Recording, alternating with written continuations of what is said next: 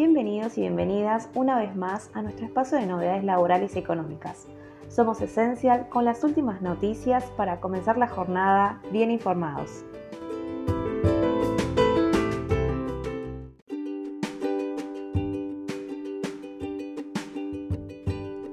Préstamo del Banco Nación para modernizar equipos para controles fiscales.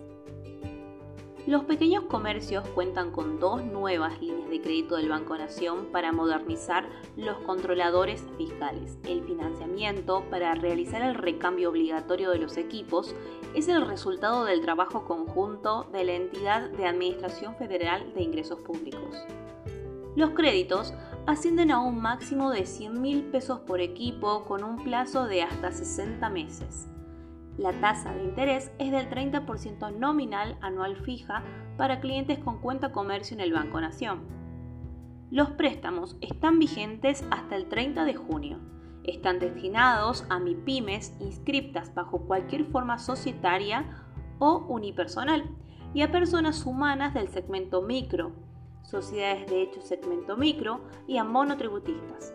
Como parte de la estrategia conjunta para acompañar el proceso de renovación controladores fiscales, la AFIP prorrogó los plazos para adquirir y utilizar de forma obligatoria los equipos de nueva tecnología en reemplazo de los vigentes. De esta forma, aquellos contribuyentes que posean tres o cuatro equipos tienen hasta el 31 de enero para realizar el recambio. En tanto, quienes posean uno o dos cuentan hasta el 30 de abril para renovar los controladores fiscales.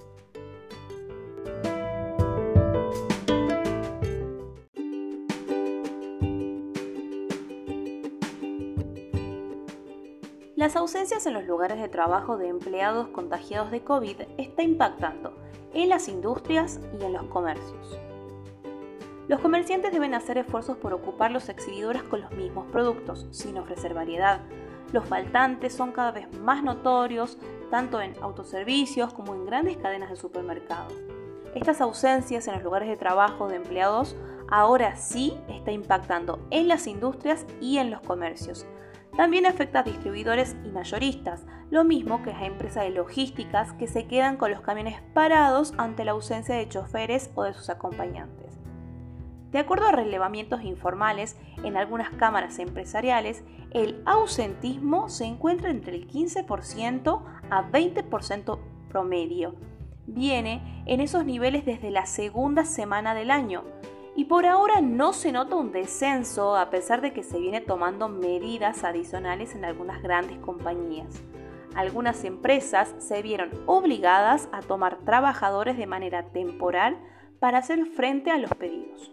Fue el caso de Refinerías de Maíz, una de las grandes que elabora mayonesa, entre otros productos, pero se encontró con la dificultad de que los nuevos empleados, al no tener experiencia, trabajan a un ritmo más bajo, con lo cual la producción se resintió de todas formas.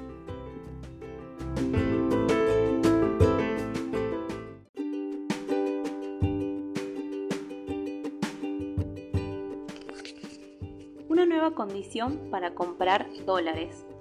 La Unidad de Información Financiera determinó en los últimos días que las entidades del sector financiero, del mercado de capitales y de seguros podrán solicitar documentación tributaria a sus clientes a través de la resolución número 6-2022, publicada el viernes pasado en el Boletín Oficial. La medida que pasó casi inadvertida en el mercado, modifica los criterios plasmados en la resolución UIF número 30 del año 2017 y números 21 y 28 del 2018, además de reforzar la debida diligencia del cliente. La resolución número 6 eh, que se adecúa a los estándares internacionales del Grupo de Acción Financiera Internacional, fortalece las herramientas de control que habían sido desarticuladas por las normas precitadas durante el gobierno macrista, subrayó la dependencia oficial de un contacto de prensa. Más allá de su propósito explícito por combatir maniobras de lavado de dinero, algunos especialistas no descartan que la medida tenga en el fondo otro objetivo, como el de entorpecer el acceso a divisas en el mercado local. En concreto, la, resolución de la UIF determina la sustitución del primer párrafo del artículo 37 de la resolución 30-2017 al tiempo que el artículo segundo reemplaza el primer párrafo del artículo 35 de la resolución 21-2018 por el siguiente texto. La información y documentación solicitadas deberán permitir la confección de un perfil transaccional prospectivo sin prejuicio de las calibraciones y ajustes posteriores de acuerdo a las operaciones efectivamente realizadas. Por último, se modificó el primer párrafo del artículo 36 de la resolución 28-2018 por el siguiente texto.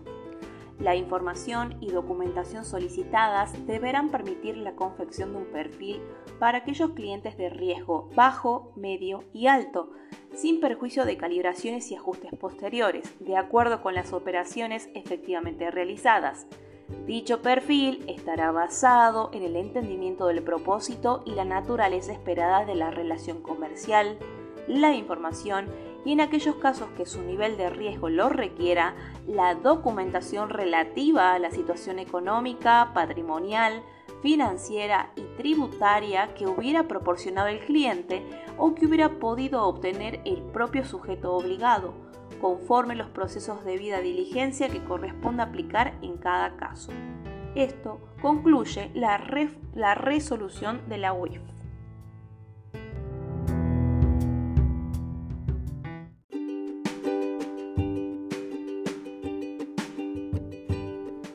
Bitcoin retoma el sendero alcista y un análisis sugiere una suba del 60%. El mercado de las criptomonedas retoma el sendero alcista luego de varios días de caídas. Este jueves, Bitcoin sube con casi un 2% y se establece sobre la línea de soporte de los 42 mil dólares. Ethereum, por su parte, se comercializa en torno a los 3.100 dólares con una suba superior al 2%. El mercado opera con mayorías de subas lideradas por Ethereum, Terra y Polkadot, hasta en un 3%.